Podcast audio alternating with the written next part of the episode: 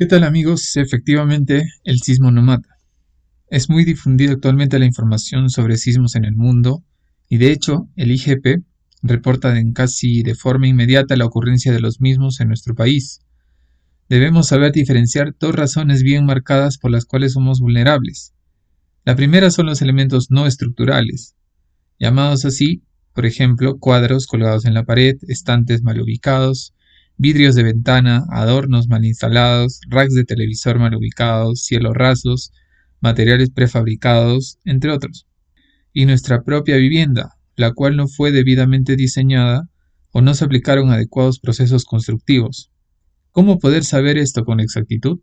Pues debes contactar a un ingeniero civil con la experiencia en diseño estructural para poder brindarte un mejor diagnóstico. Gracias por llegar hasta aquí. Te invito a seguirme y aprender más sobre construcción e ingeniería.